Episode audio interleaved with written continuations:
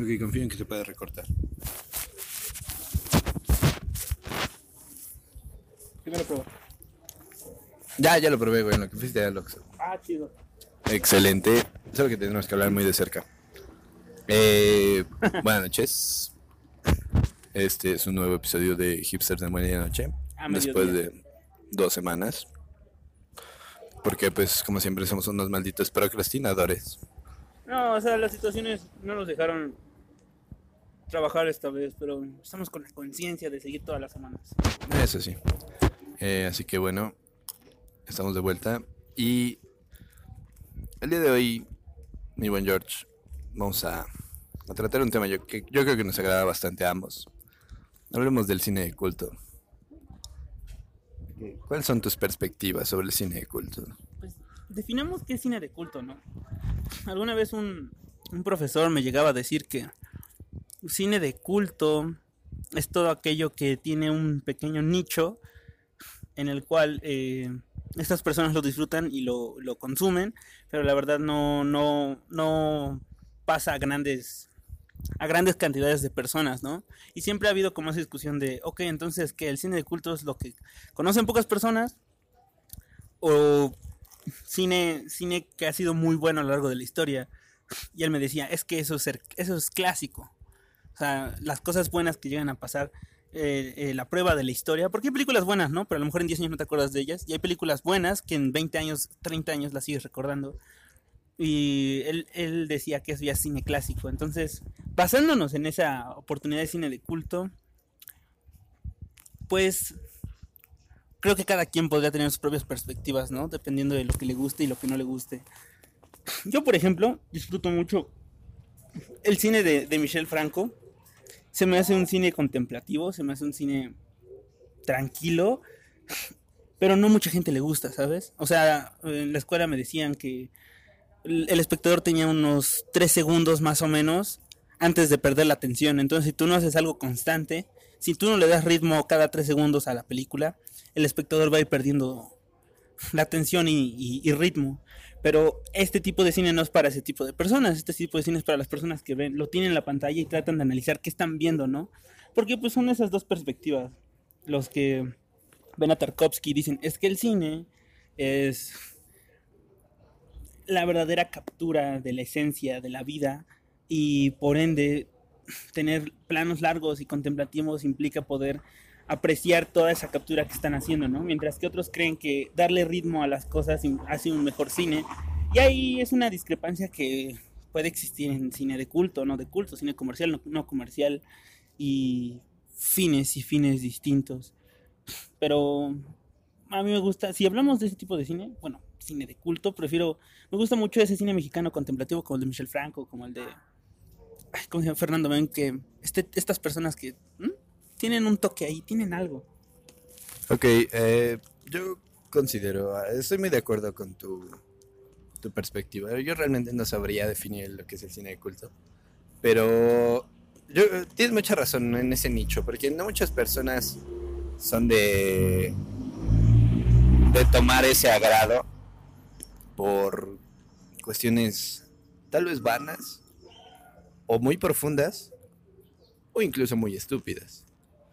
Sí, por ejemplo, vámonos a una película clásica que casi todo el mundo podría considerar cine de culto, Pink Flamingo. Una película grotesca.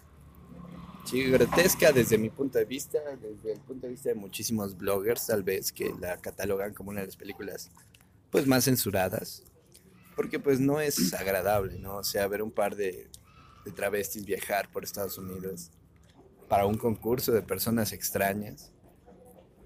O sea, me parece algo que no a todo mundo le va a agradar, ¿no? Pero que, que ha logrado trascender a través de dos décadas, o quizá un poco más, eh, al- a los gustos, ¿no? A, a si te guste o no, pues ahí está, ¿no? Ahí está. Y muchas personas la verán por morbo. Y muchas personas ni siquiera aguantarán el momento donde, donde Babs come la, la mierda de perra, ¿no? Pero digo, ahí está, ahí está y ahí va a estar. Y muchas personas la recordarán y quizá por la controversia, quizá porque de verdad les agradó ver, ver un retrato de Estados Unidos a través de la perspectiva de, de los, los misfits, ¿no? Los freaks. como se les podría considerar. Los ninguneados por la sociedad Los gringa. ninguneados, ¿no? O sea, son retratos muy... Pues tal vez profundo, ¿no? Porque te deja ver esas fallas que no estás viendo en películas como, no sé, En Busca de la Felicidad con Will Smith. Ahí te está demostrando una sociedad gringa donde los sueños se vuelven realidad. Donde si peleas por tus sueños vas a lograr eh, ser un eh, gran empresario y vas a cagar dinero. Pero No siempre es así. no, no siempre es así, ¿no? O sea, aquí lo que te está demostrando es, es lo underground de Estados Unidos, ¿no? Eh, esas culturas, pues, rurales, ¿no? Hasta cierto punto la, la sociedad rural de Estados Unidos que vive en campers y, eh, como ellos los consideran los... eh, ay, se me fue el nombre. Bueno, los consideran, ¿no? Los, los redheads, los, rancheros estos que fornican con sus primas. Por ejemplo, mira, ya que tomas ese tema, hay una película que, o sea, no sé qué, creo que es famosa en Estados Unidos, pero aquí a México no llegó tanto porque, tú sabes, ¿no? Esas discrepancias sobre, sobre ciertos ideales culturales y no todo puede pasar la frontera, ¿no? Como esa canción de Luis Miguel que en los 70 no llegó porque hablaba de, de, de un niño proponiéndole a la niña que tuviera su primera vez con él y estuvo en Europa y fue un éxito allá, pero aquí en Latinoamérica no. O sea, es a lo que quiero llegar. Entonces, hay una película que no recuerdo ahorita el nombre, pero que es el papá de Angelina Jolie, en el cual, esto pertenece al New Hollywood, entre el 68 y el 82, en la cual la premisa de la película era, no, pues es una historia donde este, gente extraña, gente freak people, como, como tú dices, eh, al lado de un río violan a un hombre porque son personas que iban de cacería. Y después de eso, o sea, en un principio era como, no, esta idea está totalmente mal, ¿no? Pero después se llegó a filmar. Y por eso creo que no llegó a, a pasar a grandes fronteras. Pero la película existe y agradó mucho al público en ese entonces. Y habla de esa comunidad como lejana de Estados Unidos, que se ven medio deformes porque pues obviamente fornican con sus primas y se reproducen con ellas. Y de hecho hay una hay una famosa batalla de banjo en esa película donde sale, o sea, ellos van, ellos van nada más de cacería, ¿no? A pescar, a acampar y se encuentran como a los citadinos, los perdón, los los vivientes de, de esa zona. Entonces, ellos no tienen una comunicación como tal. Pero el señor saca su guitarra y toca un acorde y un niño estaba ahí sentado con su banjo y se la responde. Entonces los dos empiezan como a tocar y respondérsela uno a uno y después se hace un solo muy chido. Entonces a pesar de que son personas que no tenían como una concordancia social idéntica, ellos terminaron haciendo como una gran armonía. Pero después de eso pues ocurre lo que ocurre, ¿no? Y terminan violando a un hombre, este, terminan matando a otros, terminan teniendo como... Ajá, termina siendo estas películas como Camino hacia el terror o Ah, sí, O terror el- terror muy barato. Ajá, de gente deforme que ataca a las personas, ¿no? Pero es más porque son personas que no comprenden el, el ambiente citadino y se aprovechan que son sus aires, ¿no? Y bastante extraño. Entonces ahí, ahí, por ejemplo, estamos entrando como a otro cine de culto de, ah, pues es, un, es una subcultura del cine comercial gringo, ¿no? Porque entendemos que no pasa en nuestras fronteras, pero allá a lo mejor son famosos, pero aquí no tanto. Entonces es como andar buscando. Tal vez eso pasa. Yo considero que muchísimo del cine de culto, al menos que consumimos en. Voy a hablar de México porque no sé en Estados. Unidos. En Latinoamérica en general, porque he visto posts en páginas latinas. eh, que muchísimo cine es europeo. Sí, yo creo que por la, la alteridad que esto presenta, ¿no? El, per- el, el percibir otra sociedad, ¿no? Otras eh, prácticas, otros valores incluso, ¿no? Una moral completamente distinta a la que trabajamos aquí en Latinoamérica. En algún punto yo leí sobre las sociedades eh, policrónicas y monocrónicas, ¿no? O sea, sociedades que trabajan de maneras completamente distintas y que aquí en, en América Latina, por ejemplo, somos policrónicos, ¿no? Porque podemos eh, manejar muchísimas actividades al mismo tiempo. Sí, tú puedes tener un trabajo que hacer, pero si llega tu primo de visita, lo vas a atender, ¿no? O sea, tus sentimientos están muy influyentes aquí. Cosa que en Alemania no pasaría, ¿no? Que si llega tu primo de visita y tú tenías planeado ir al gimnasio, así sea una, una actividad que puedes posponer, le vas a decir, sale, ¿no? Nos vemos. Porque yo ya tengo un, un, un modelo de vida, ¿no? Un itinerario, un, un plan para el día de hoy. Sí. Y, por ejemplo, ¿no? El percibir todo este tipo de, de cine europeo, yo creo principalmente Europa del Este, eh, Rusia, las antiguas naciones de la Unión Soviética, eh, incluso, eh, por ejemplo, esta película tan famosa, ¿no? Por el morbo, principalmente, yo creo, que es A Serbian, Film, ¿no? O sea, este director, no recuerdo su apellido, un apellido serbio, obviamente, que no puedo pronunciar, probablemente. Pues si lo hacemos, lo haríamos mal. él crea, ¿no? Una película pornográfica, sí, pero con un trasfondo bastante fuerte. O sea, él, para los que la han visto, pues sabrán de lo que hablamos, para los que no, probablemente ni siquiera deban verla, si son sensibles. Les hacemos la aclaración, está en YouTube, pero no lo hagan, yo no lo he hecho. Sí, ok, es una película muy fuerte, sí, de escenas sexuales muy, muy fuertes que implican muchas cosas que nuestra sociedad tal vez no está lista. Pero pues lo que él quería proyectar es que prácticamente el, tipo, el actor porno que, protagoniza esta película, es el gobierno de Serbia. ¿sí? Un gobierno que te coge desde que naces hasta que te mueres. ¿no? O sea, ya se imaginarán por dónde va esto.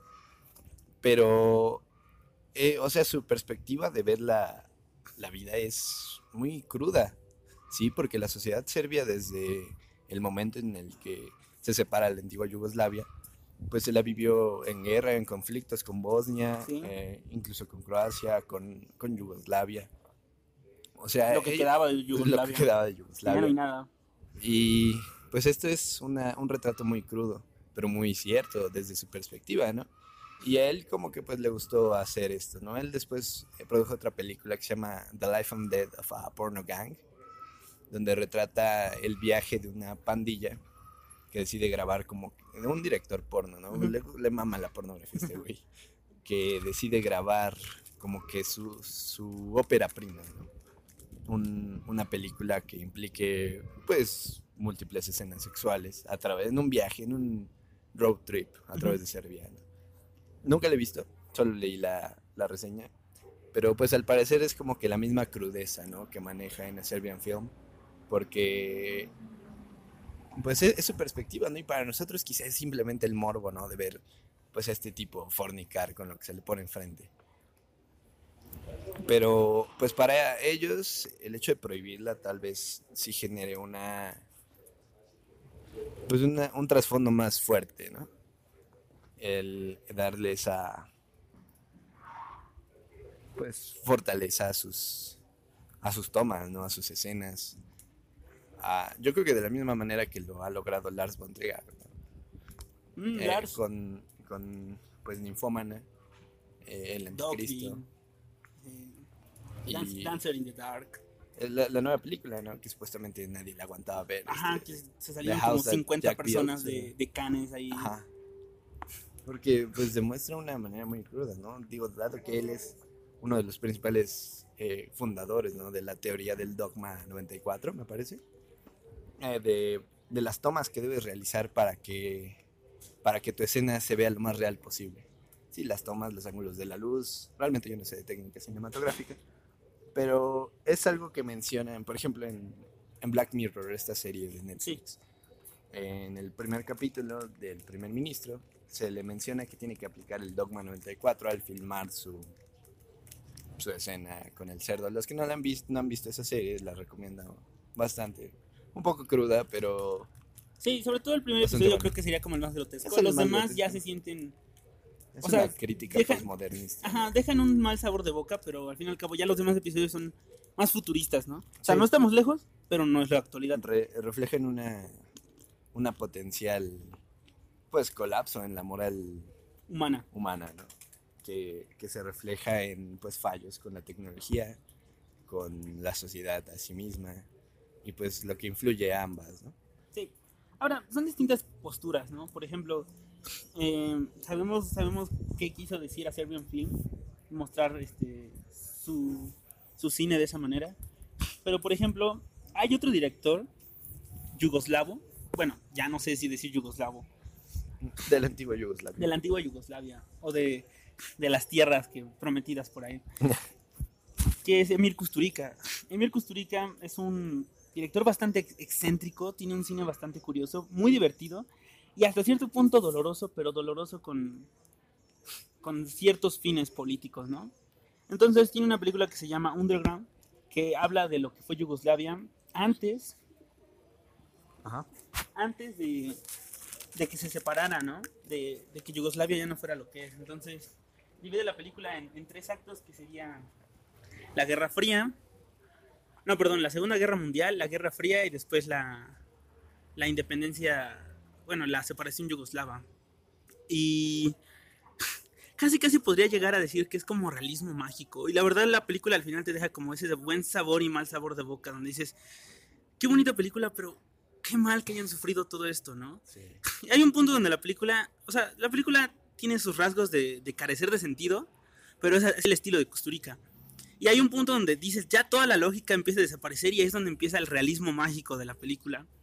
Y toma una perspectiva bastante bonita, entonces es una perspectiva totalmente contraria a lo que es a Serbian Film, pero bastante buena. Sí, entonces, bueno, mi recomendación es, busquen a Emir Kusturica, habla muy bien de lo que fue Yugoslavia y de esa gente que un día salió de sus casas y parecía que ya no tenía patria. Y es, es una. Es un. Es un gran director, ¿eh? que lamentablemente no, no conocemos porque pues no es un cine muy vendible, pero es un cine muy admirable. Que es el punto en el que, al, al que voy, en el que quiero decir que hay que animarse a ver todo tipo de cine. ¿eh? Aunque no lo entendamos en un principio, son posturas diferentes. Y hay festivales y premios que se enfocan en, en felicitar y premiar a las personas que descubren maneras diferentes de hacer cine. Exacto. Bueno, en este caso yo considero que, aunque el cine comercial no es malo, es, pues es un cine entretenido, ¿no? Por ejemplo, ver todas estas películas de Marvel, de Universe, de Disney, que pues es dueño de todo, de, de Warner. O sea, son, son buenas películas, ¿no? Te entretienen. Algunas producciones de, For- Fox Searchlight, pues te ponen a pensar incluso en la existencia. Y algunas otras, pues te dejan un. te hacen olvidarte de tus pedos por un rato. Así que, pues yo considero que. O sea, es bueno, ¿no? Pero, como dice George, darle una oportunidad a. a este cine un poco más. pues. underground, llamémoslo Como la película. como la película. Pero pues es que a fin de cuentas te deja te deja un algo. ¿no? Y ese algo puede ser muy grato. O quizá no grato, pero pues que de una forma u otra eh, estás aprendiendo un poco más sobre la pues sobre otra parte, sobre otro entorno social, sobre otras creencias, sobre otras visiones del mundo, ¿no? Una variabilidad diferente. Eh, aquí la pregunta sería por dónde empezar, ¿no? Entonces, o sea, mi sugerencia es buscar, empezar a buscar el nombre del director y ver a qué se dedicaron, ¿no? De cualquier película. Y poco a poco, quieras o no, parece, parece involuntario, pero te vas enterando de otros. Y sus intenciones más directas, bueno, les digo, busquen a Emir Kusturica, busquen a Mike Leigh, busquen a busquen a directores que han ganado Cannes o han sido nominados. Son películas interesantes, por ejemplo. Sí, o sea, eh, este tipo de festivales internacionales, como Cannes, no, no los Arieles, por ejemplo, pero de alguna manera el cine mexicano es tan poco exhibido que se siente como de culto, ¿sabes? De nicho. Pero es porque las pocas exhibidoras que hay, bueno, no pocas, el, poco margen que les dan las exhibidoras hace que estas películas lleguen a muy pocos cines, ¿sabes? Entonces, por ejemplo, a un cine como el que está aquí en San Martín Texmelucan, sí llega esa película de Derbez de, ¿cómo se llama? hombre al agua. Hombre al agua, ¿no? Y dura bastante tiempo. Pero esas películas buenas de cine mexicano, como, ah, ¿cómo se llama? Dios, lo acabo de olvidar, ahorita lo recuerdo. Bueno, películas buenas del cine mexicano casi no llegan. Llegan a cines, pues, que saben que van a vender y que ofrecen un mercado mayoritario, ¿no? Como el que está en Angelópolis. Exacto, ¿no? Que festivales, que cines, perdón, que exhiben incluso películas de festivales, ¿no? O tours de cine. El más famoso, el tour de cine francés, ¿no? que pues para nosotros eh, la sala más cercana donde lo podríamos ver es en Tlaxcala, lo cual te queda un viaje de combi, 40 pero minutos. pues aún así no es como que digo lo más viable, ¿no? Quizá porque lo ven más enfocado a, a sectores sociales más con una mejor pues con un mayor ingreso económico. Sí. Tristemente pues la cultura no está para todos. No creo que eso sea la culpa de, de que no consumamos cultura. Porque pues hay muchas otras formas, ¿no? O sea, sea, internet, por ejemplo. Ujú. En internet puedes encontrar prácticamente cualquier película. Pueden entrar a una especie de, de Netflix, es que no es como tal uno, pero es un servicio en internet el cual tiene mucho cine mexicano y mucho cine latino por una módica cantidad que se llama Film Latin, me parece. Entonces, ustedes pueden entrar ahí y encontrar películas mexicanas eh, de otro tipo que no solo sean comedia y que sean bastante atractivas, ¿no? Eh, el- la Plaza de la Soledad, por ejemplo, este documental de prostitutas que llevan más de 20, 30 años haciendo este- esta labor. Sí, eh, o sea, el cine mexicano no está limitado a Derbez y a Marta y Gareda, ¿no? O sea, tenemos muchísimo buen cine. Como, por ejemplo, esta película que apenas vi después de Lucía. Ah, de Michel Franco. Ah, mira, no se ve que era él. O sea, es una película que deja un muy mal sabor de boca, ¿no? Pero Sí. que te refleja una una cultura fuerte, ¿no? Una pues sí, una, una parte de la sociedad mexicana que no reflejan más que películas morbosas como las de Luis Estrada. Ajá. Sí, o sea, nosotros pensamos que pues como se refleja en los memes, ¿no? Que el cine mexicano está sostenido por las chichis de Marta y Gareda. Cuando hay muchísimas buenas películas, no solo actuales, ¿no? Sino pues películas clásicas. Por ejemplo, apenas vi este reportaje de- del, del 40 aniversario de una película llamada Alucarda, que es mexicana, que el, o sea, es como que un, es cine de culto satanista, ¿no? Porque refleja abiertamente pactos con el diablo y lesbianismo, brujería, todo ese tipo de cosas que, pues hace 40 años quizá era un poco impensable ver, sobre todo en un cine tan, pues, conservador como el mexicano. Pero que a fin de cuentas ahí está. Y Sí. Sí, este.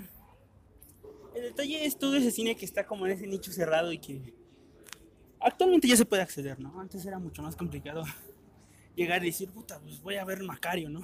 Puta, pues a ver, encuéntrala. Sí. Y que no, que no sea que la esté pasando de Televisa. Pero ahorita ya se puede.